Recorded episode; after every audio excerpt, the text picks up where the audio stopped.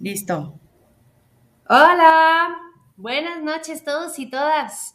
Qué gusto estar con ustedes nuevamente en su miércoles de Juanas. Me da muchísimo gusto darles la bienvenida a nuestro programa del día de hoy que tiene el enfoque conmemorativo de octubre, mes de la prevención del cáncer de mama. Y la verdad es un orgullo decir que es el segundo programa que hacemos de este tema, lo cual significa que hemos dado el ciclo completo al año en las Juanas y seguimos por ahí. Entonces, muchas gracias por estar con nosotros. Por eso hoy el tema, aunque es complementario, eh, no queremos que sea repetitivo, queremos que los dos les dejen mucho, que vean el del año pasado que les vamos a dejar el link, pero que hoy sigan aprendiendo. Entonces, primero quiero saludar con muchísimo gusto a mis compañeritas del día de hoy. Tenemos a Ana Lucía. Hola, hola, todavía sobreviviendo aquí un año. Este, de hecho, el año pasado creo que también estuvimos tú y yo, ¿verdad? Creo que sí, tengo ahí mi, acordeón también del año. Así es. Luego ponemos el link para que también lo vean porque hablamos acerca de temas un poquito más eh, psicológicos y eh, de cómo enfrentar un diagnóstico. Exactamente. Y también hicimos una capsulita de algunas de las nuevas tecnologías para investigación y tratamiento, entonces también se las vamos a dejar. Y por supuesto tenemos una gran invitada, Margarita.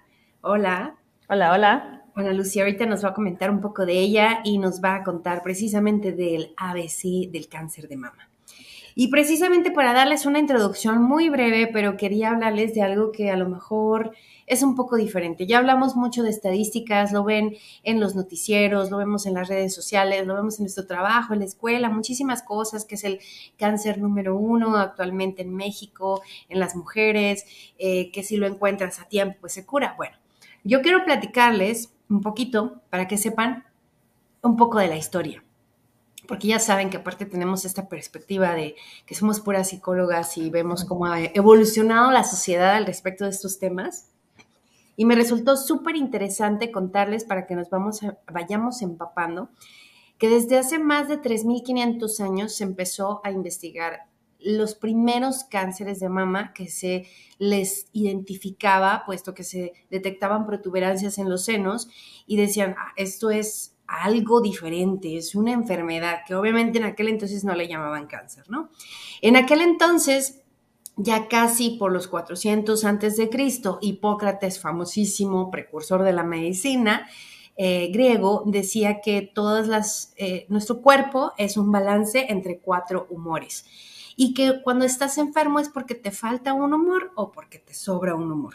Y entonces él decía que el cáncer era un exceso de bilis negra y que aparte era muy parecido como a un tentáculo, puesto que cuando ya veían los tumores, pues para aquellos que no los han visto, pues se dan de cuenta que es un cúmulo de células que se empiezan a extender y entonces como que tiene ramitas, ¿no?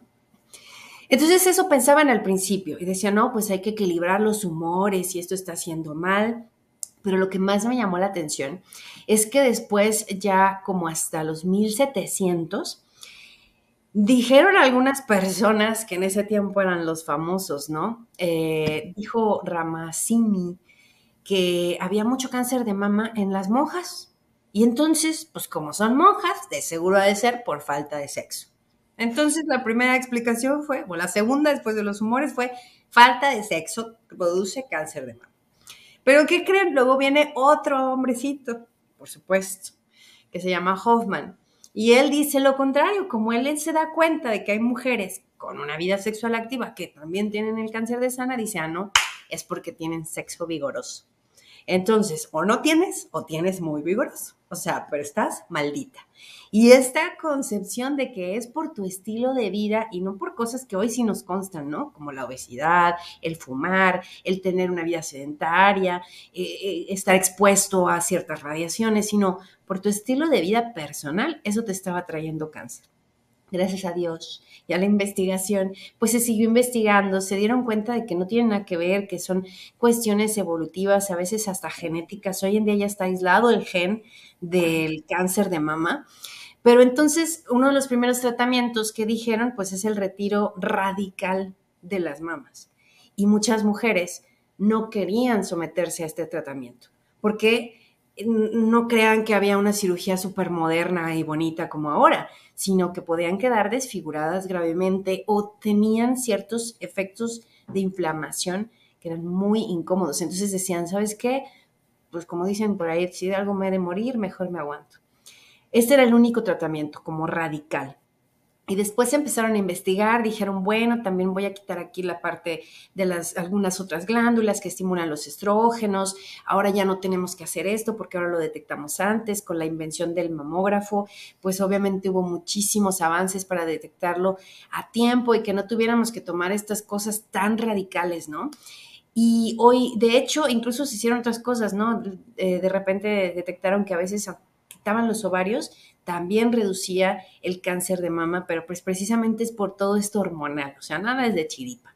Hoy en día, menos del 10% de las mujeres con cáncer de mama tienen que retirarse los pechos, lo cual es muy bueno. O sea, tenemos tratamientos de quimio, de radio, de extracciones del tumores a tiempo para que no tengamos que someternos a una cuestión tan radical y que si lo tenemos que hacer, que sea hecho con el mayor profesionalismo. Si han visto por ahí las chicas que después se ponen tatuajes padrísimos o que deciden ponerse eh, en cirugía estética un pecho artificial, pero que se sigan gustando, ¿no? Ya es una decisión bien personal de cada quien.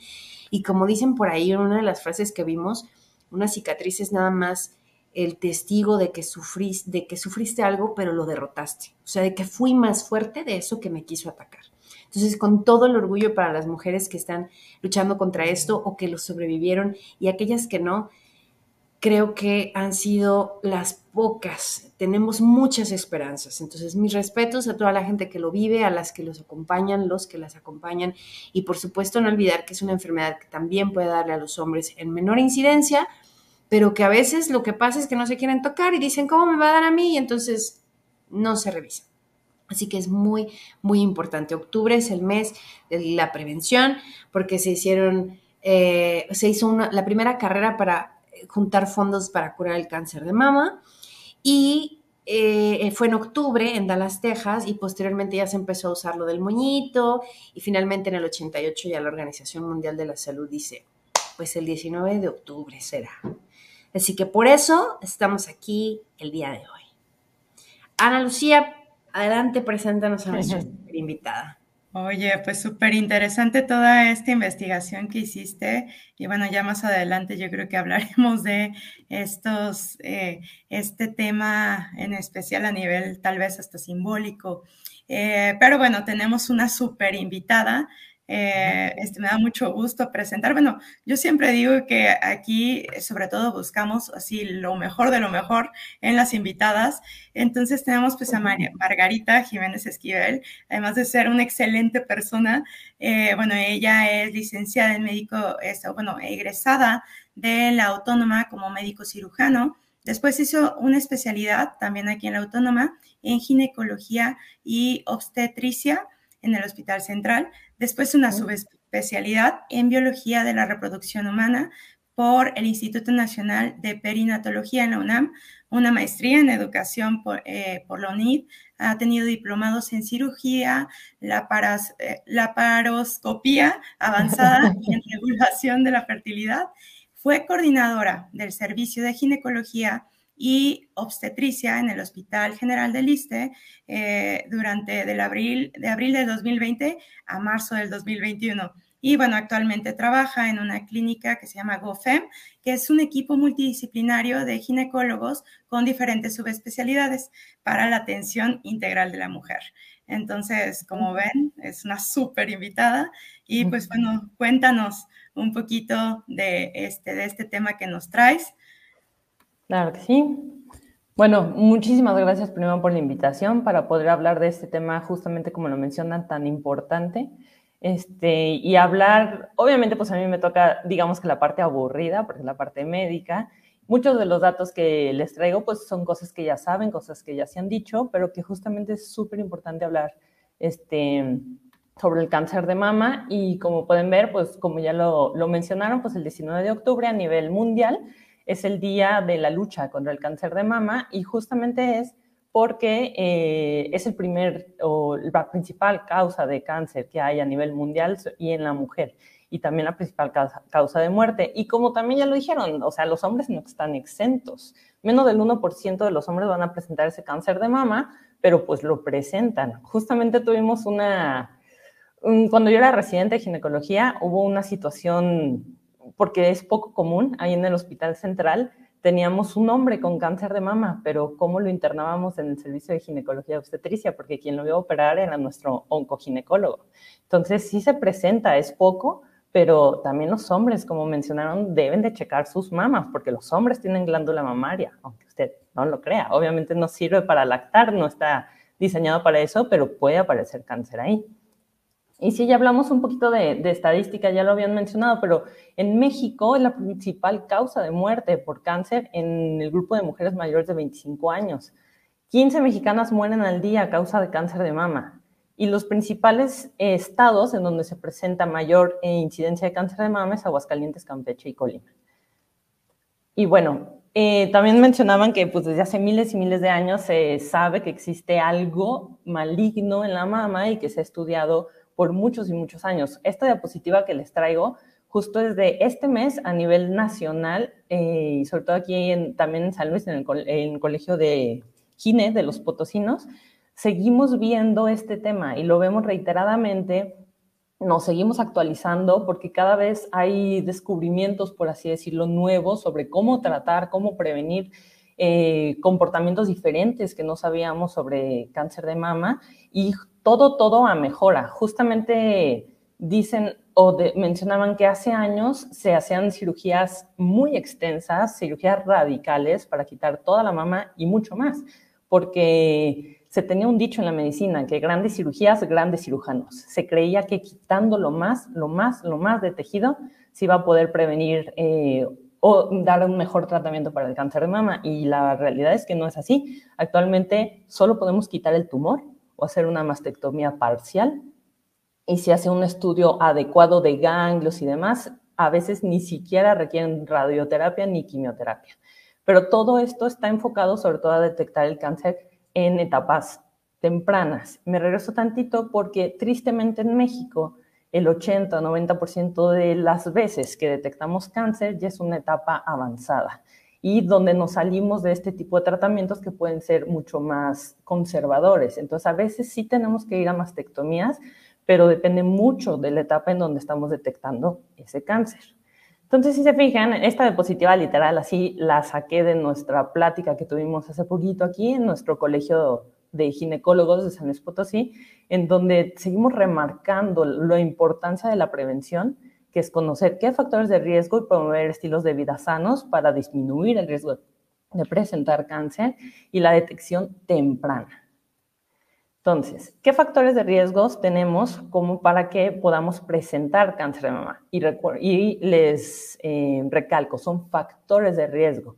No significa que a fuerza, por presentar alguno de estos, voy a tener cáncer de mama. Entonces, ser mujer, pues es el principal. Como ya hemos mencionado, pues el 99% del cáncer de mama se presenta en la mujer. Consumir alcohol y tabaco, tener obesidad, haber menstruado por primera vez antes de los 12 años, ser mayor de 50 años, nunca haberse embarazado, tener familiares directos con cáncer, tu, tu mamá, tus hermanas, tu abuela, tener una menopausia después de los 52 años y como ya se mencionó, el sedentarismo. Y que el sedentarismo, pues, estos dos últimos años lo hemos vivido al máximo, o sea, quedarnos en casa, trabajar en casa, estar frente a una computadora, no poder salir, no poder caminar y nuestra vida moderna pues nos está llevando más a este estilo de vida. Entonces van aumentando esos riesgos de presentar cáncer de mama. Pero bueno, esos son los factores de riesgo. Ahora, ¿qué vamos a hacer para disminuir ese riesgo? Maestra, saludables. Perdón, perdón. maestra, ¿la puedo interrumpir? Claro. Dijiste algo que me llamó la atención ahorita que estabas diciendo y no quiero que se me olvide la pregunta. Ok. Dijiste que es un riesgo cuando tienen la menopausia después de los 52. Sí. Significa que si te llega antes es menos riesgo. Exacto. Pero como les digo, no significa que no por eso no lo vayas a presentar o que porque tuviste menopausia después de los 52 años, a fuerza lo vas a presentar. Y esto tiene que ver, si se fijan, esto va de la mano. Menstruar antes de los 12, dejar de menstruar después de los 52. En pocas palabras, tener muchos años expuesto a nuestro ciclo ovárico, a nuestro ciclo ah, hormonal. Con razón. En pocas palabras, mientras más años estemos expuestos a nuestras propias hormonas, eso puede aumentar el riesgo. y es por eso, perdón, que también el tema del embarazo, o sea, falta de embarazo, embarazo después de los 30, eh, también influye. Justo. El embarazo en general también es protector porque digamos que el embarazo te pone un stop a tu ciclo ovárico, ¿sí? Porque tu cuerpo está nueve meses enfocado nada más a que crezca el bebé, no estás ovulando. Significa que esa fluctuación de hormonas que hay normalmente en un ciclo menstrual no sucede. Entonces, eso, por eso el embarazo en sí es protector. Y también es protector que tú lactes, porque si tú lactas, disminuyes también la exposición, tu ciclo ovárico está detenido y además el efecto de lactancia ayuda este, a disminuir el riesgo de cáncer de mama. Entonces, aparte de todos los pros que tiene la lactancia, este, te disminuye el riesgo de cáncer de mama. ¿Ok? Mm. Bueno, entonces, sí vamos, en hábitos saludables, ejercicio, una buena alimentación y descanso. Yo sé que es repetitivo, yo sé que es aburrido, lo mencionamos para todas las enfermedades, pero es una mera y triste realidad. ¿Por qué triste? Porque es lo que más nos cuesta. Se nos hace mucho más fácil recibir un medicamento para algo que invertir en hacer ejercicio, en comer bien y en descansar y en llevar una vida saludable. Y sí, pues hábitos saludables es la panacea, la verdadera panacea para cualquier tipo de enfermedad y no se diga para este tipo de cáncer. Eh, si el tabaco y las bebidas alcohólicas es un factor de riesgo, pues hay que evitarlas. Fomentar la lactancia materna y pongo aquí en otro color y siempre lo han escuchado, la autoexploración. Pero bueno, ¿qué significa esa autoexploración? Significa tocarte, ¿sí? Conocer cómo están tus mamas. Eh, nosotros le llamamos así científicamente es mamas, ¿sí? Es anatómicamente, pero bueno, tus pechos, tus boobies, como quieras llamarle, unas tienen nombre, otras no este, pero que las conozcas, que te toques. El mejor momento para poder explorarte es 8 a 10 días después de tu primer día de menstruación. Es cuando menos están, por así decirlo, inflamadas. Muchas mujeres experimentan poco antes de su menstruación o durante la misma menstruación que hasta duelen las mamas por tenerlas congestivas y es parte del ciclo hormonal pero a los 8 o 10 días después de, que empezaste tu menstruación es cuando menos efecto hormonal vas a tener y se sienten más blanditas. Y el mejor momento de hacerlo es durante el baño. Mientras te estás bañando, que te escurre el jaboncito, hasta el jaboncito ayuda para que resbale más fácil y te puedas eh, sentir ahí si tienes algún nodulito, este, es cuando lo debes hacer. Se recomienda que lo hagas una vez al mes, no todo el día, todo el tiempo, no, una vez al mes y si te acuerdas, que te toques y si detectas algo, inmediatamente acudir a tu ginecólogo. ¿Desde cuándo me tengo que estar checando mis mamas? Desde los 20 años. A partir de los 20 años hay que empezarte a hacer tu autoexploración, conocer tus mamas, ¿ok? Y desde parte del tocarte es verte al espejo. Ustedes van a encontrar miles de fórmulas de autoexploración. Lo pueden buscar en internet. Viene hasta en la parte de las toallas sanitarias.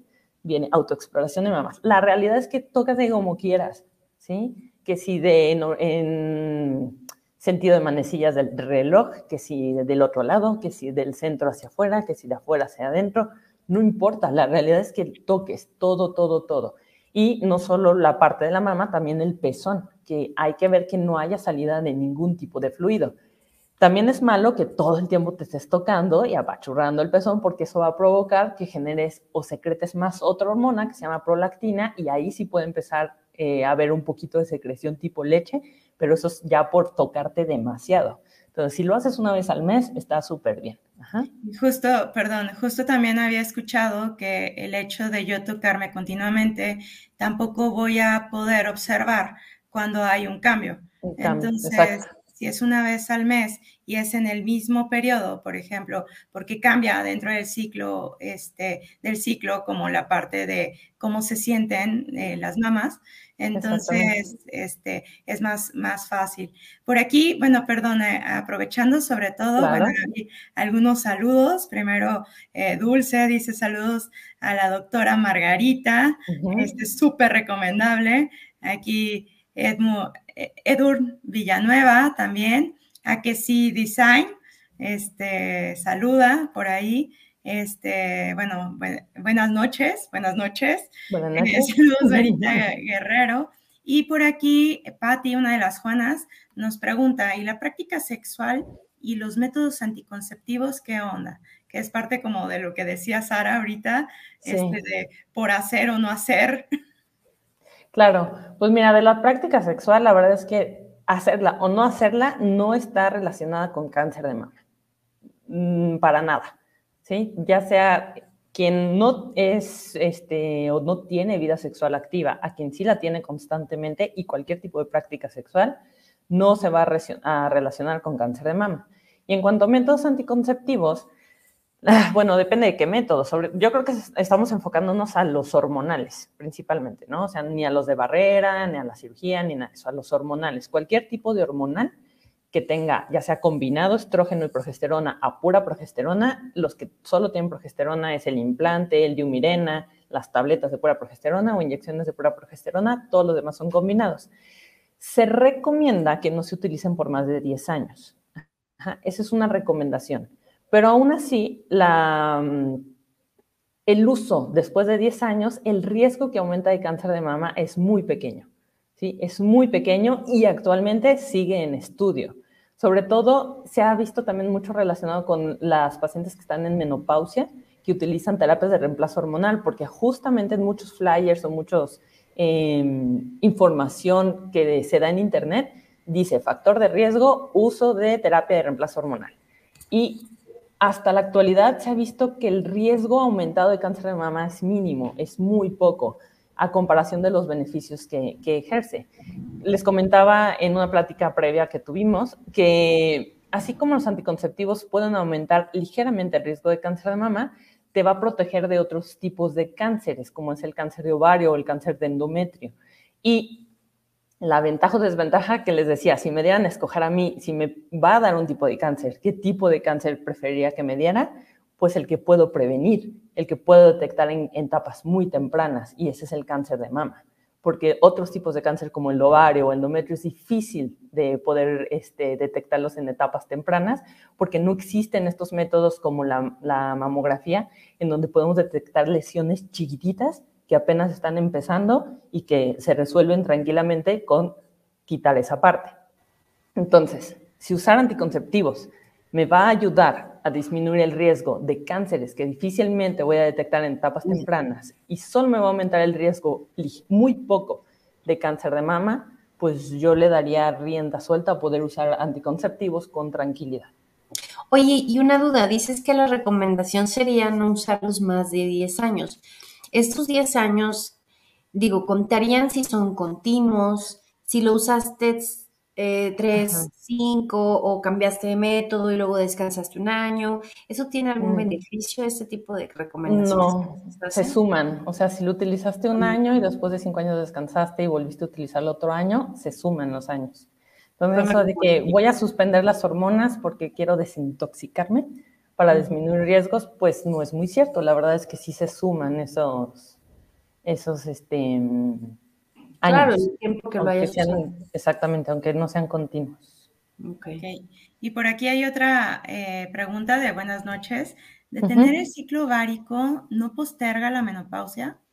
No, cuando sepamos cómo detener un ciclo ovárico, o sea, podemos detener las hormonas, pero no podemos detener que se estén acabando nuestros óvulos. Los óvulos Mm, bueno, primero, menopausia significa que se acabaron nuestros óvulos, prácticamente. Nosotros nacemos con un número limitado de óvulos. La vida es muy extraña, porque cuando más óvulos tenemos es cuando somos fetos. Tenemos de 6 a 7 millones de óvulos. Y ya que nacemos, solo tenemos 1 a 2 millones de óvulos. Es decir, no hemos ni nacido y ya se van, están acabando nuestros óvulos. Y eso es continuo. O sea, a pesar de que nosotros utilicemos anticonceptivos o cualquier tipo de hormona para detener el ciclo ovárico, es decir, para no ovular, cada mes se están acabando nuestros óvulos. Entonces, la menopausia es inevitable. Hagamos lo que hagamos, se va a acabar nuestros óvulos, se va a acabar, por lo tanto, nuestra producción hormonal y vamos a llegar a la menopausia. El día en que descubramos cómo no acabarnos nuestros óvulos es la fórmula de la eterna juventud. No sé si algún día lo lleguemos a hacer, pero a la fecha no es posible. Ok, muy bien. Eh, no sé si quieres, este, bueno, aquí a que sí Design comenta, este, 2021 años de evolución. Sigue habiendo rechazo a la prevención y autoexploración. ¿Qué decirle y cómo a los que aún creen que por tal cosa no les puede pasar o que incluso les prohíben autoexplorarse? Híjole, pues más bien yo creo que esto, más que un tema médico, pues tiene que ver con nuestra sociedad, cómo esos mitos, esas creencias, hasta las religiones, no tengo nada contra ninguna religión, ¿no? Pero cómo va evolucionando nuestra sociedad y a través de los años van cambiando ideas y preceptos, estereotipos y demás. ¿Qué decirles? Pues que es responsabilidad y salud, así como es eh, importante hacer ejercicio, mantenerse sano, comer bien, es muy importante autoexplorarse y no solo mamas, hay que conocer tu cuerpo en general. Obviamente si conociendo, explorando, vas a detectar una posible enfermedad, es amor propio. Es amor propio conocerse, tocarse y detectar un posible problema ahorita enfocado en mamas. Pero en general en todo el cuerpo es amor propio. Entonces, ¿qué decirles? Pues justo eso, que es amor propio. Si te quieres, tócate. Claro, y bueno, es como eh, yo les puedo compartir que estuve trabajando sobre todo en tema de cáncer de mama y era impresionante como la cosmovisión que, y las creencias que llegaban a tener eh, las mujeres, sobre todo en el tema de eh, cuando se detectaban algo, ¿no? Desde esta parte de no es que cómo me voy a tocar, o bien luego hasta médicos que ahorita hablando de, de esta parte de, del sexo y demás, que la paciente le preguntaba a un médico, oye, ¿por qué me dio tal cáncer? Eh, fue este, si yo me he portado bien, si yo casi no fumo, no tomo, este, no he tenido relaciones, etcétera. Y entonces el médico le decía, pues tal vez por eso, porque te faltó darle bueno el hacha. Entonces. Te faltó vivir. Te faltó vivir. Tantas cosas, o sea, hay tanta desinformación que hay, como por ejemplo el hecho de que en la fase 1 y 2 la supervivencia o el, este, las estadísticas de supervivencia es demasiado alta, ¿no? Demasiada, más del 90% de supervivencia a 5 años. Entonces, eh, diagnosticarlo en etapas tempranas es súper importante. Justo ahorita les voy a poner una imagen de por qué es importante, no solo la, obviamente es importante la autoexploración, pero sino utilizar herramientas en donde detectan eh, nódulos o bultos que aún no detectamos y justo esas son las etapas tempranas. ¿sí? ¿Sabes qué me da risa? Ahorita que estabas diciendo el, chiste, Ana, también para los que fueron o son o serán fans de la serie de Sex and the City, también por ahí una de los personajes en algún momento eh, de hecho, quiere ir a operarse estéticamente y en, su exploración, pues ahí le detectan, ¿no? Y ya empieza ahí el hilo de historia de que ella tiene cáncer de mama. Y está muy relacionado a esto que dices, porque cuando va al médico, la, la otra paciente que también quiere una cita con la doctora es una monja.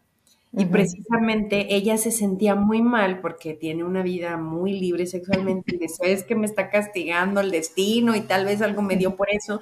Y cuando se da cuenta de que la monja también lo tiene, dice, oye, no tiene nada que ver, vidas completamente diferentes, no es mi culpa, esto me pasó por mil cosas, ¿no? Me encanta esa parte. Parece chiste, pero es anécdota. Sí, sí. Tristemente. Tristemente. Sí, entonces... Súper Entonces, por aquí de hecho estoy viendo de algo de una pregunta de cuándo se recomienda hacer la mamografía. Justo viene esta diapositiva que también es de la, sesión que tuvimos recientemente este mes en el, el Colegio Potosino de Ginecología. Entonces, como ya les mencionaba, estrategias de detección por oportuna, autoexploración a partir de los 20 años, ¿ok? Exploración física o clínica por tu médico, ese check-up ginecológico que debes hacerte cada año, mamas hay que empezarlas a explorar a partir de los 25 años. Y la mastografía, que es lo mismo que mamografía, que muchas pacientes me preguntan, ¿qué diferencia tiene la mamografía de la mastografía? Es exactamente lo mismo, es un sinónimo. Se debe de realizar a partir de los 40 años. Y aún así, a los 40 años es una mama relativamente joven y muchas veces se tiene que eh, complementar el estudio con un ultrasonido. Y dicho esto, mamas jóvenes, es decir, jóvenes como nosotras, que si se detecta algún nódulo, alguna normalidad en mama, lo ideal es hacer ultrasonido. La mamografía son rayos X, entonces si la mama es muy joven, está muy densa, el rayo no penetra bien los tejidos de una mama densa. Entonces ahí te tienes que apoyar con un ultrasonido. En pocas palabras, mujeres jóvenes que se detectan algo en mamas, hay que ir a ultrasonido de mama mujeres arriba de los 40 años, como detección oportuna, aunque no se hayan palpado nada, ya se deben de realizar su mastografía anual. Aquí dice cada dos años, porque es lo que dice la norma oficial mexicana, pero la realidad es que se debe de realizar cada año. Y hay escenarios especiales. Cuando tú tienes un familiar de primer grado, tu hermana, tu mamá o tu abuela que tuvieron cáncer de mama, el estudio de mamas debe empezar a partir de los 35 años, ¿ok? Y obviamente antes de los 35 si tú te estás detectando cualquier cosa. Aunque tu médico, tu ginecólogo te diga lo que se palpa probablemente es benigno, simplemente por tu edad, porque eres muy joven, no hay nada como tener un estudio de imagen, ultrasonido, para complementar ese diagnóstico, ¿sí? Lo más probable es que si eres joven, no tienes antecedentes directos de familiares con cáncer de mama, sea algo benigno. Pero la única forma de saberlo será complementando el diagnóstico con un estudio de imagen. ¿sí? Aparte, un estudio de imagen donde nos dé también el médico radiólogo una interpretación de, que probablemente es benigno, también baja nuestro estrés al mil. Porque aunque te digan que es benigno, tu ginecólogo te checó y te dijo, es benigno, la cosita de traigo una bola, traigo una bola, traigo una bola, no se te va a quitar de la cabeza. Entonces, si lo complementas con un estudio que te manda a hacer tu ginecólogo, que es el ultrasonido, pues ese, ese probablemente benigno, benigno, pues es casi un hecho y también tu estrés y preocupación va a bajar muchísimo. Ajá. Y bueno. sí, la desventaja a veces es que hay mucha, muchas veces muchas mujeres, o también hombres en general, es que está este pensamiento de y si me, hago el estudio y si sale mal, me da más miedo eso. Y entonces más bien mi estilo de afrontamiento es como negarlo. Entonces... Sí, caray, pero híjole, yo creo que por eso también de todos los cánceres, el cáncer de mama es el que se le hace mucho énfasis, por la importancia que tiene, la, la cantidad de mujeres que hay con cáncer de mama, ser el principal causa de muerte en México por cáncer, pues justamente pues lo seguiremos repitiendo año tras año. Y qué bueno que existen justamente estos espacios para poder hablarlo y, poder preguntar y que se nos vaya quitando justamente esas ideas de que mejor no me checo, el que, ¿cómo es? El que nada debe nada, o algo así que pues, mejor no sabes y ya. No ve.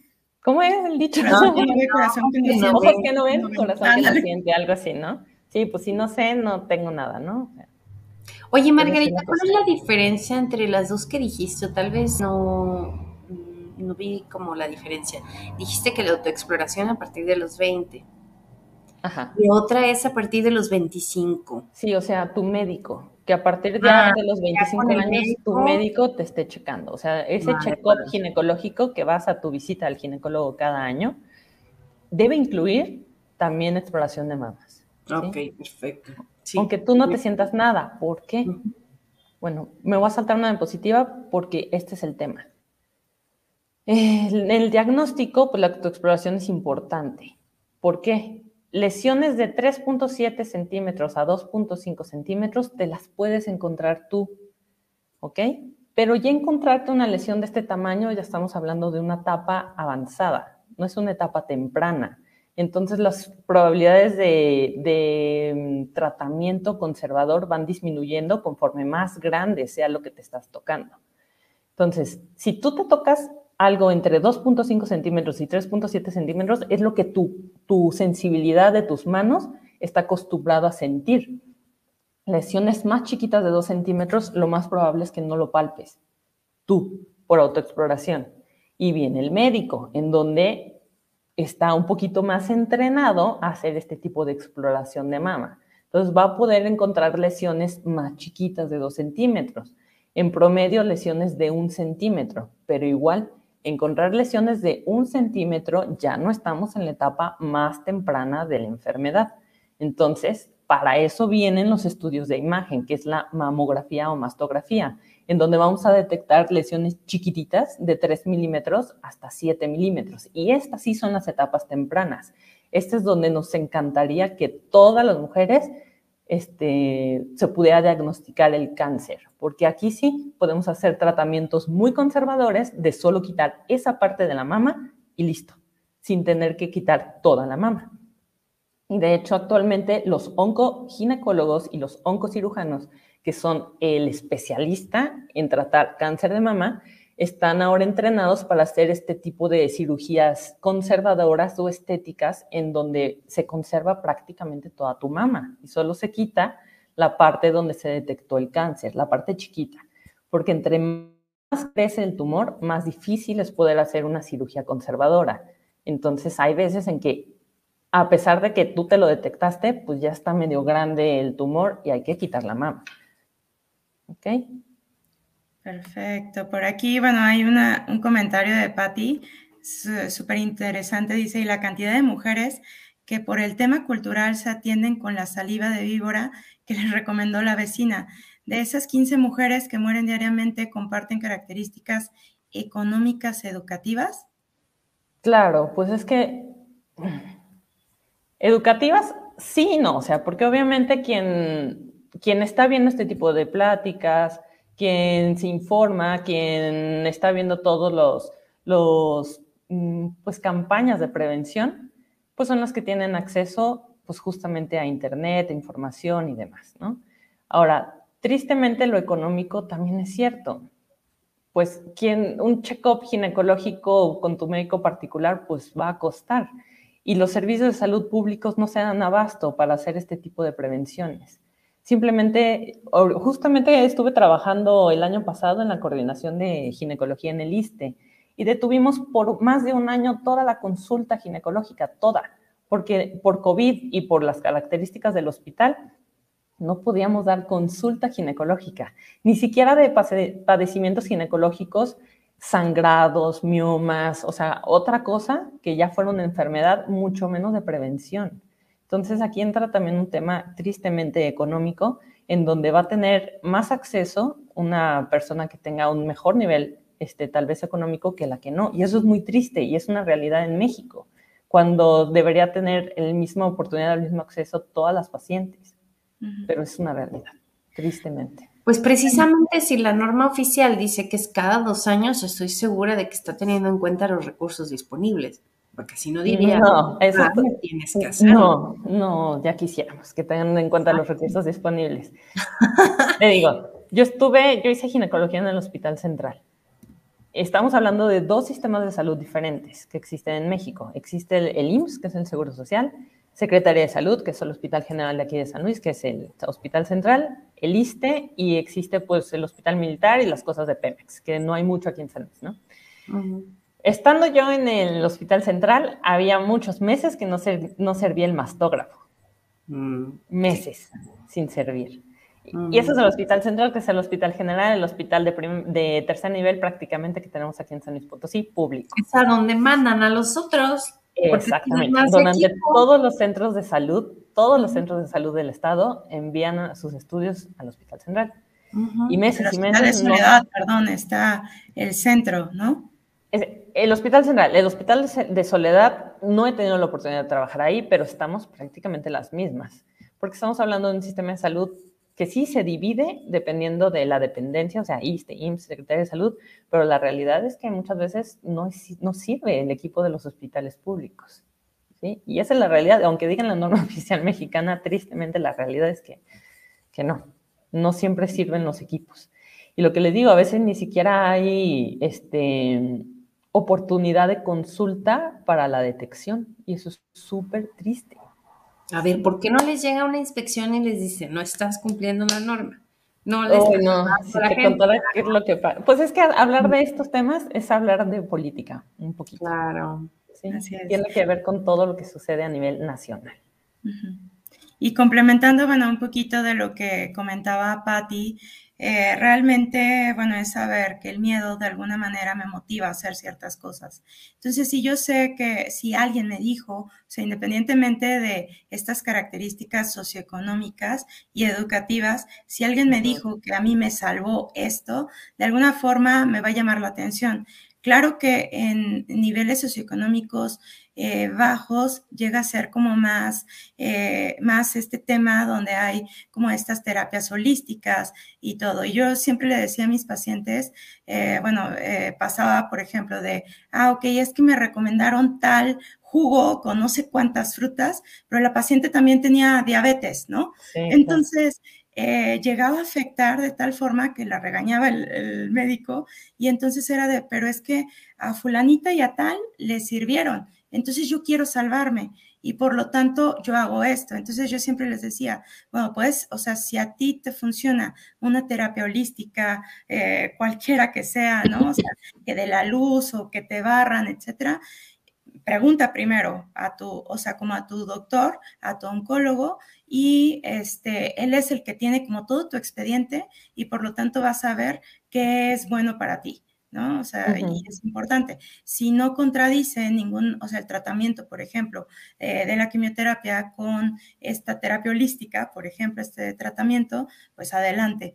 Y e igual, como este, agregando esto, algún tipo de dieta ayuda con baja, este, con baja en grasas o carbohidratos o vegetariana. En general, sí, la dieta baja en grasas y alta en antioxidantes.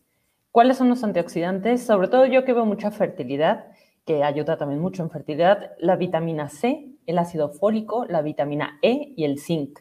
Son como los mejores antioxidantes que existen, ya sea que los consumas en tu dieta o como complemento alimenticio, como vitaminas. Entonces, en general, los antioxidantes son muy buenos para la prevención no solo de cáncer de mama, sino de muchos tipos de, de enfermedades. ¿Okay? Y pues sí, dieta baja en grasas, en general, baja en grasa y carbohidratos nos van a mantener más saludables, ¿sí? Pero no tienes que eliminarlos de tu dieta, porque son muy importantes también para otras funciones. Más bien tienes que tener una dieta balanceada. Y eso, pues sí, el tema de la nutrición también es, es un tema importante, porque digamos que los médicos tenemos noción, pero para algo existe un profesional en la nutrición, que es el nutriólogo. Y ir al nutriólogo no necesariamente es para bajar de peso, es saber comer bien. Le preguntan a los médicos, que son los que menos comen bien, los que se pasan horas y los que no tenemos una buena alimentación, la verdad es que para todo, o sea, no solo para enfermedades como cáncer de mama y demás, todos deberíamos de tener alguna consulta de vez en cuando con nuestro nutriólogo para que nos indique cómo comer bien. Y el comer bien, llevar una vida saludable, nos va a disminuir todo tipo de riesgos en general de cualquier enfermedad y pues más de este tema, el que nos atañe, que es cáncer de mama. Exacto. Eh, creo que en, bueno, en un programa, en programas pasados hablábamos de apostarle al sistema inmunológico y de cómo eh, aumentar como todas nuestras defensas y poner todas, o sea, bueno, que el medicamento nos va a ayudar, etcétera, si es que ya me diagnosticaron con cáncer, pero qué otros elementos, desde también desde la parte psicológica, eh, que ya este, en otro programa hablaremos, como el hecho de que yo crea eh, y que yo esté seguro que mi cuerpo va a hacer como todo el trabajo para eliminar todas esas células y además que el medicamento que me están dando y las personas que, eh, que han estudiado años y años me van a ayudar a tratar esto, pues realmente ayuda sobre todo en el tema del estrés, ¿no? Claro. Perfecto. Eh, por aquí, ajá. No, no, no, dime, dime. Sí, bueno, aquí eh, saludos a Toñis, María Antonia García. Eh, dice, desgraciadamente, bueno, el sector salud está mucho más, muy mal atendido y bueno, también te manda felicitar. Muchas gracias. Y, pero justamente, o sea, a pesar de que el sistema de salud está muy mal atendido, octubre hay que aprovechar porque toda las, la parte que no es el sistema de salud público, hay muchas campañas de mastografías o casi gratuitas o con descuento o se hacen muchas cosas. Entonces hay que aprovechar octubre simplemente en un hospital muy conocido de allá por las lomas. este, había una campaña donde estaban prácticamente tomando mastografías a muy bajo precio. ¿sí? Entonces, ni modo, o sea, en este mes salen muchas campañas para que las mujeres tengan acceso a este tipo de, detecciones tempranas de, cáncer de mama. Hay que aprovecharlo y hay que buscarle. O sea, también mm, pues, no te vas a quedar así sentada esperando que te llegue la información y que toquen a tu puerta, te saquen de tu casa y te hagan tu estudio, ¿no? También hay que poner justamente un poquito de amor propio en ir a buscar tu salud. Totalmente de acuerdo. Lo que dijiste tú, ¿no? Cuidarte es amarte. Ahí es autoexplorarte. Exacto. Em, bueno, rápidamente, los síntomas, pues ya los conocen de cáncer de mama, ya no han oído, es básicamente encontrar algo extraño en tu mama, desde asimetrías, tocarse un bulto, checar que en tu piel hay una erosión. Una erosión es como una raspadita o que haya algo ya normal en la piel, que esté roja, que esté dura, que haya secreción por tu pezón, que haya dolor y que la piel se te ponga de naranja. Estos son como lo más común del cáncer de mama. Pero acuérdense, no tienes que presentar algo de esto para checarte y detectar algo temprano. Si ya tienes algo de esto, es que probablemente estés en una etapa más avanzada. El chiste es que no llegue a pasar nada de esto y detectar cualquier anormalidad antes. Y bueno, esta diapositiva es un poquito más avanzada en el tema médico, pero es importante que la conozcan. Siempre que nos hacemos un ultrasonido de mama o una mastografía, te tienen que reportar el sistema BIRATS. Si a donde te fuiste a hacer tu ultrasonido o tu mamografía no te lo reportaron, está mal, no vuelvas ahí. Tienes que ir a otro lugar a donde te hagan un buen estudio. ¿Qué es el sistema BIRAT? Es un sistema estandarizado a nivel internacional, en donde a tu mamá, digamos que le van a dar una calificación. Si te dan, viene por colores. Si te da una calificación 1 o 2, tranquila. Lo que, se, lo que se ve en tu mama es benigno. O sea, no hay ninguna sospecha de cáncer, todo se ve bien. Sigue haciéndote tu mastografía cada año o tu ultrasonido. Si te reportan un BIRATS 3, que lo vemos aquí en amarillo, es nada más, probablemente es algo benigno, pero no dejes pasar un año. Mejor te ven seis meses para ver que eso que estoy viendo no haya cambiado. Entonces, si te reportan un BIRATS 3, haz tu ultrasonido, tu mastografía en seis meses en lugar de en un año. Si ya te reportan un BIRATS 4 o un BIRATS 5, es que ya hay algo sospechoso. Y probablemente aquí ya tengamos que ir a un estudio diagnóstico, que es la biopsia. Y en esto me quiero detener. Sí, el ultrasonido y la mastografía te van a ayudar a detectar algo que puede ser anormal, pero el diagnóstico definitivo es patológico, es decir, tienen que tomar un pedacito de eso que se vea normal, analizarlo por patología y decir es cáncer o no. Entonces, cuando nos dan una calificación ya de 4 o 5, es que ya hay una sospecha y hay que ir a una biopsia. Si nos dan un BIRAT 0, significa que el estudio no fue concluyente. ¿En qué escenarios puede pasar? Lo que les digo, tienes tal vez 41 años, te hicieron tu mastografía, pero tu mama aún es muy joven. Y por el, rayo, el rayo X que atravesó la mama no alcanzó a verse bien las estructuras entonces te reportan un BIRAT cero, es decir, no es concluyente, hay que hacer otro tipo de estudio. ¿Qué otro tipo de estudio? Puede ser un ultrasonido, por ejemplo. Y justo en los tipos de estudio que podemos realizar, pues está también este, la resonancia magnética y hasta las tomografías de cortes finos o el PET, que es con emisión de positrones. Pero esto ya es como más avanzado.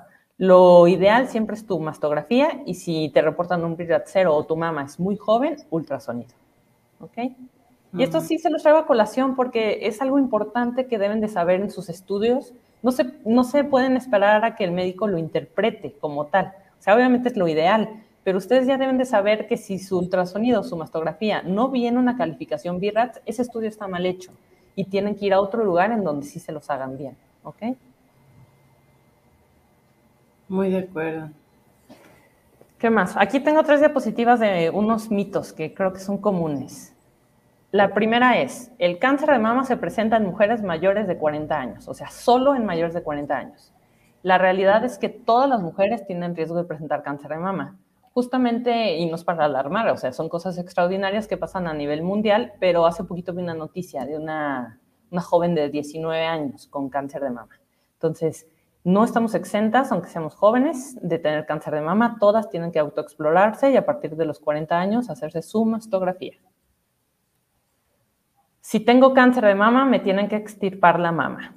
Realidad, ya lo habíamos mencionado, si se detecta en etapas tempranas, existe la posibilidad de solo una tumorectomía, o sea, solo quitar la parte del tumor y conservar tu mama, ¿ok? O lo que llamamos una mastectomía parcial.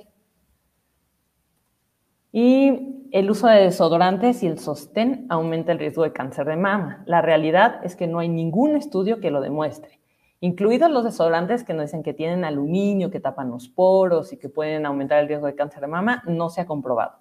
Y el uso de sostén tampoco se ha comprobado. Lo que sí me ha pasado en la consulta es que por el uso del sostén con varilla y el peso de la mama que si es muy grande, se puede hacer un poquito de fibrosis o hacerse un poquito más duro el tejido ahí donde roza la varilla del, del bra. Y eso se puede detectar como algún bulto. Pero ya en la autoexploración o en la exploración de tu ginecólogo, te puede decir con tranquilidad que no es ningún nódulo, que solo es el tejido que se hizo un poco más fibroso o más durito por el bra, pero no te va a aumentar el riesgo de cáncer de mama. ¿Ok? Esos son los tres mitos que yo les traje. No sé si tengan algún otro por ahí que, que sepan. A ver, entonces nosotros, nosotros las treintonas. Pero yo tengo una persona cercana a mi familia y voy a mi exploración, yo me la hago, me la hace mi doctora y aún así yo porque quiero y porque puedo me voy a hacer una mamografía. Si es recomendable, o sea, sí puedo y está bien que yo me quiera explorar desde ahorita en un estudio y no nada más esperarme hasta cumplir 40. Exactamente. Pero ahí lo que te recomendaría tu ginecólogo y que yo te recomiendo es que sea un ultrasonido. Porque ah, tú a los 30 años tendrás una mama joven o muy densa en donde, no porque la mamografía te vaya a hacer mal, no, es porque la mamografía seguramente te va a reportar un BIRAT cero, esa calificación en que te dicen, no, tu mama está muy densa, hay que hacer ultrasonido. Yo entiendo, perfecto. Bueno, por aquí, por aquí, buenas noches. Eh, dice, bueno, sus pendientes para mañana, mamografía y testamento. Bueno, qué padre. ¿Sabes qué nos pasó en septiembre del año que entra? Tenemos que hacer el mes del testamento y hablar al respecto porque sí es muy importante. Y también, como tú dices, en octubre hay descuentos en este tipo de estudios. Sí, muchísimo. Hay testamentos. sí. bueno, por aquí Jason, hola, eh, dice súper interesantes estas pláticas. Bueno, qué bueno que también hay hombres que ahorita están escuchando acerca de esto, no nada más por el riesgo, pero también porque tienen, eh, o sea, desde si hay como pareja, mamá, hermanas, etcétera, que puedan como compartir y, y sobre todo también como invitarlas, incitar. Sí, y algo súper interesante, muchas cánceres los detecta la pareja. Sí, porque la pareja pues, es quien explora. Pues Entonces, muchas veces es la pareja quien viene detectando alguna anormalidad en la mama de su pareja. Claro. eso, es, importante, hay que hacerle caso. Hay que dejarse consentir. Exacto. Y bueno, eh, dice, si se detectan etapas no muy tempranas, ¿cuál es la probabilidad del éxito? ¿Los tratamientos son muy rudos e invasivos? Depende de la etapa clínica en donde se, se detecte. En etapa 1 o 2 se puede hacer algo este, conservador, pero ya una etapa más grande, por ejemplo, un tumor más de 5 centímetros, la sobrevida va bajando. Y bueno, aquí ya entramos a un tema pues más, más complejo a nivel de medicina. No todo el cáncer de mama es igual. Hay muchos tipos histológicos de cáncer de mama. Hay unos que son más agresivos que otros. Entonces, el diagnóstico de la biopsia es fundamental porque nos va a decir el tipo histológico del tipo de cáncer, porque también dependiendo del tipo de cáncer, vamos a saber si responde solo a cirugía o se va a tener que dar radioterapia o se va a tener que complementar con quimioterapia. Entonces, es súper importante saber el tipo de cáncer.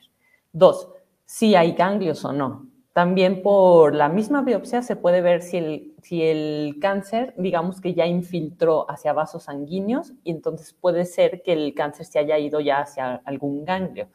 También la exploración es difícil que ustedes se palpen ganglios en axila, pero su ginecólogo debe de explorar no solo mama, tenemos que explorar desde clavícula, arriba de clavícula, abajo de clavícula y axila, que es donde tenemos los ganglios a donde se pueden ir las primeras células del cáncer de mama. Entonces, también tener ganglios ya con cáncer también va bajando eh, la probabilidad de éxito.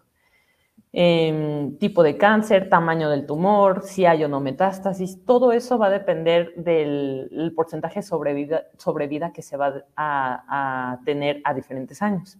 Pero la clave es, entre más chiquito sea el tumor, más fácil va a ser que no tenga metástasis, que se pueda quitar solo con cirugía y que tal vez se requiera algo de radiación y quimioterapia, pero justamente van cambiando año tras año los tipos de tratamiento. Cada vez estamos siendo más conservadores con muy buenos resultados. Tristemente también toda esta estadística viene de países de primer mundo, en donde se están detectando cánceres a muy temprana este, etapa y que tal vez no es tan aplicable aquí en México, en donde todavía el 80% de los cánceres que detectamos de, de, mama ya son etapas avanzadas. Sí es. Ok, perfecto. Es que sí, bueno, menciona si mi hija tuvo su primer periodo a los nueve, no necesariamente significa que le va a dar cáncer de mama, solo aumenta el riesgo. Solo aumenta el riesgo, pero vamos a contrarrestarlo con que tenga una vida lo más saludable que se pueda. Nada de estar echados todo el día en la cama, hay que hacer ejercicio. Hasta por salud mental y psicológica el ejercicio es buenísimo, le dio la panacea de todo. Una adecuada alimentación, no solo para la niña que menstrua a los nueve años, sino para toda la familia, va a reducir el riesgo de diabetes, hipertensión y demás, ¿no? Entonces, si ya hay un factor de riesgo que no nos va a condicionar a que vaya a tener cáncer de mama, pues vamos a ganarle a ese factor de riesgo con todas las medidas de prevención de salud, que no solo va a ser para cáncer de mama, sino para una infinidad de enfermedades.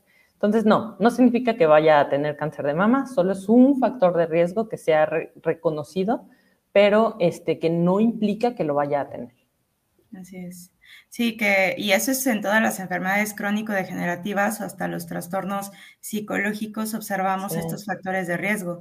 Pero es como poner las fichitas y decir, bueno, entre más fichas, pues voy a, tener mayor riesgo, pero no necesariamente voy a, o sea, es sí o sí me va a dar, ¿no? Exactamente. Y si tú eres una persona súper saludable, que desde siempre has hecho ejercicio, comes súper bien, estás en adecuado peso, no tienes ningún familiar con cáncer de mama, ya tuviste tres hijos, a todos los, lactaste, no has utilizado nunca, este, no estás expuesta a radiación, o sea, tienes todos los factores de, de riesgo disminuidos y los preventivos aumentados, pero tienes 41 años, te tienes que ir a hacer tu mastografía, porque aunque seas la mujer más sana del mundo, el hecho es que eres mujer y eso nos pone en riesgo de cáncer de mama. Entonces, te tienes que hacer detección oportuna de cáncer de mama.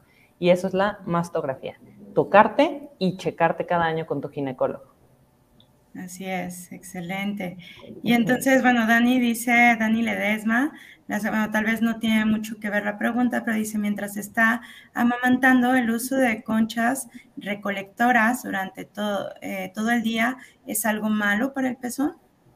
No, mientras tú estés, no para el cáncer de mama, ¿eh? O sea, para el cáncer de mama se pueden utilizar este, eh, todo tipo de, ahora de, pues, ¿qué será? Instrumentos que ayudan a facilitar la lactancia.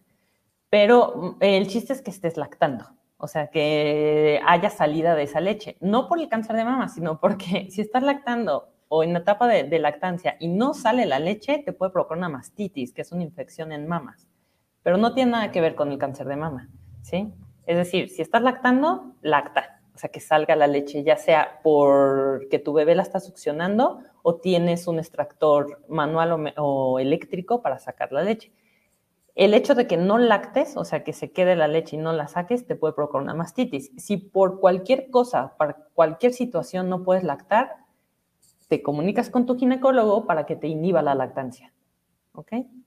Pero no tiene nada que ver con el cáncer de mama, es decir, no te va a aumentar ningún riesgo. Ok, perfecto. Bueno, por aquí, eh, Patti, buenas noches. Hablan de que ya libre la autoexploración, entonces porque tengo mi pareja que me puede ver, pero aún así es, conocerte a ti, autoexplorarte, no lo dejes nada más a tu pareja, Patti. Se pasa. Este, date amor también. Date amor. Y, bueno, lo, más fácil es que lo hagas cuando te estás bañando, que te acuerdes una vez al mes que mientras te bañas te toques. Con el jaboncito hasta ayuda a que tus manos resbalen por tus mamas y hasta aumenta un poquito la sensibilidad. así es. Y bueno, 8 a 10 días después de que menstruaste. Ajá.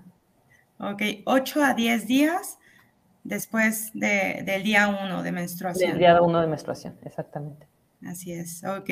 Y bueno, aquí Gladys, bueno, que ya lo habíamos comentado, pero nuevamente como recordatorio, los anticonceptivos influyen, y bueno, sobre todo anticonceptivos hormonales, influyen para padecer cáncer de mama.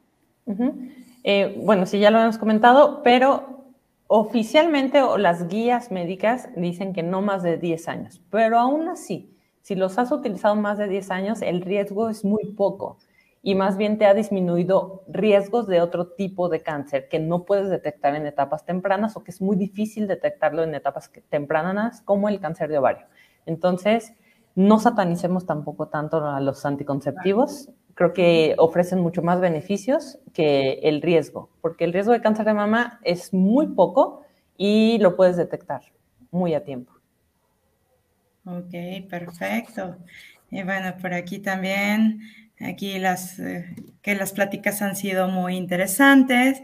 Eh, aquí sí design, que nunca hacer, o sea, médicamente recomendable, o sea, ¿qué es lo que no debemos de hacer a nivel médico?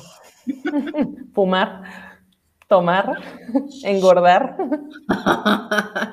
No, pues bueno. No, un medicamento que se ve así directamente asociado al cáncer de mama, no, no existe.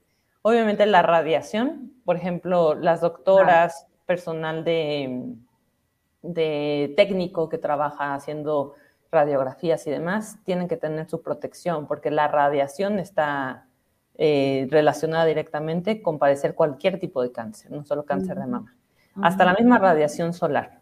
Entonces, sí estar siempre bien, bien protegidos de cualquier tipo de radiación. O hasta de los dispositivos, ¿no? O sea, bueno, hasta en el tema de la piel, hablando de la piel. Sí, exacto. Ahora, que si el celular causa cáncer de mama, que mejor ya no me lo guardo ahí en el bravo. ah, no lo había pensado. es que todo, o sea, en pocas palabras, todo y nada causa cáncer, cáncer de cualquier tipo. Existir va a causar bueno, pero ¿cuál fue la respuesta a ese? El celular, si me lo guardo aquí, sí, me... No, no se ha visto ah. directamente relacionado. Pero nos, ¿Para qué le juegan? No se lo guardan ahí, en otros lugares más cómodos donde guardarse el celular. Ay, a veces Sí, tantos factores en la vida moderna que realmente son factores de riesgo, pero pues tampoco me voy a ir a una vida sedentaria, bueno, digo una vida ermitaña. Claro. Sí, exactamente. Ahora, de los medicamentos, pues es un tema difícil porque no ningún medicamento es totalmente inocuo, es decir, que no vaya a causar ningún tipo de daño. Todos tienen sus efectos adversos y todos funcionan diferente en diferentes personas, ¿no? Entonces, hay medicamentos que en la actualidad parecen ser muy seguros y que después de muchos años resulta que ya hubo un estudio en donde se vio reportado que este medicamento causa algún tipo de cáncer. El más común es que han oído tal vez es la ranitidina, que era un antiácido, que se usó por años y años y años, y nosotros los ginecólogos lo dejábamos con mucha seguridad donde el embarazo, pero ahora resulta que hay un muy pequeño, pero muy pequeño porcentaje de pacientes que se les aumentó el riesgo de cáncer. Entonces, por eso la ranitidina se quitó a nivel mundial del mercado pero sido por eso, ya no lo encuentras, ya no lo encuentras en las farmacias, pero pasaron 30, 40 años de su uso. O sea, no les puedo asegurar que ningún medicamento vaya a, en la actualidad a causar algún tipo de cáncer, pero no sabemos en un futuro, entonces no se automediquen y no utilicen medicamentos que no requieren. Era lo súper más común, gastritis, échate una rani, decían Exactamente. Y ahora jamás, o sea, en, ningún lado. Oh my God, no sabía eso, qué bueno, qué bueno. Sí. Entonces, mejor pues tratar de no usar tantos medicamentos solo cuando los necesites y te lo recete tu médico, ¿no? Eso también. Ni aunque sean de los homeópatas o alternativos, si no lo necesitas, no, o sea, ya cuando estás grande, y se los digo también por experiencia por, por mi familia, ya cuando estás grande el doctor hasta dice, ay, vamos a quitarle por Dios para que todo esto, su pobre estómago, sus riñones, o sea, no necesita y, entre menos nos metamos mejor. Así es. Así es. Y bueno, por aquí Doña Frituras y Patti van a estar eh, porque, este, porque ya no voy a poder poner aquí mi monedero y el celular. Claro. ok, en pocas palabras, una de las mejores formas de reducir las posibilidades de padecer cáncer de mama es tener bebés. Mm, pues es un factor protector. No es que todas vayamos a tener bebés para reducir el cáncer de mama, pues tampoco, ¿verdad? Pero si, tu, si estuviste embarazada es un, puntito más a protección, si lactaste es otro puntito más. Entonces, son factores protectores nada más. Claro. Perfecto, pues súper, súper interesante esta plática. Creo que sí nos ayudó bastante a desmitificar y ver qué es lo que tenemos que hacer para el cuidado y la protección, aun cuando suene eh, este, una y otra vez, pues el tema de estilos de vida saludable, pues eso será como lo mejor para. Sí, es la mejor prevención para todo. Claro. Así es. Bueno, entonces, eh, Sarita, nos, no sé si tienes algún, algo más. Muchas gracias. Esto precisamente que dice Pati de citas a qué teléfono. Eh, por ahí también Margarita nos va a pasar su contacto, su tarjeta digital. La vamos a poner en nuestras redes para que la puedan contactar en el Face, en nuestras historias de Insta, para que puedan tener, este, ya sea con ella o con alguien que esté más especializado en lo que ella sabe, ¿verdad? Que nos decía que está en un equipo multidisciplinario. Sí. Muchas gracias. Justamente ahí donde trabajo en COFEM, eh, tenemos a nuestro médico oncine, que es el doctor eh, José Cermeño Nava.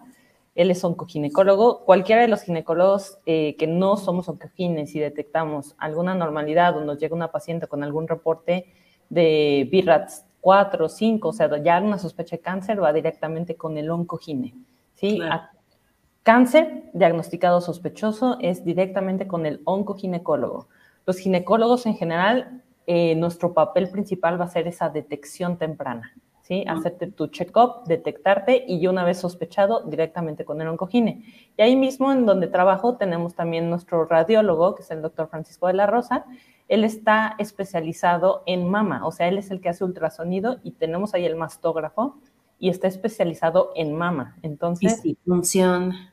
Y si funciona. Entonces, es una muy buena opción. Si hay les pasan los teléfonos o se los podemos compartir, está acá en redes sociales, porque justamente tenemos el equipo multidisciplinario en la detección, en el diagnóstico por imagen y en caso de ser algo sospechoso, tenemos ahí a nuestro oncoginecólogo. Excelente. Excelente. Perfecto. Pues bueno, pues te agradecemos. Vamos a pasar eh, estos datos mejor eh, este, ahí en todas las redes este, sociales. Sigan entonces sus redes sociales de GoFem y pues bueno, muchísimas gracias, Margarita. Muchas gracias, a ustedes por la invitación. Sí, muchas gracias a que sí Design Studio, este que también nos ayuda atrás de bambalinas y todo. Y este, pues bueno, Sara, ¿algo más? Sí, aquí que nos sigan en las redes sociales, YouTube, Facebook, Instagram, Spotify. Ahí pueden ver el apoyo que nos da en el Insta y todo lo demás que estamos por ahí manejando. Entonces, cuando puedan verlo en vivo, grabado, escuchado, visto, como más les guste. Así es. Perfecto. Bueno, que tengan linda noche y nos vemos el siguiente miércoles con otro tema. Buenas noches. Bye.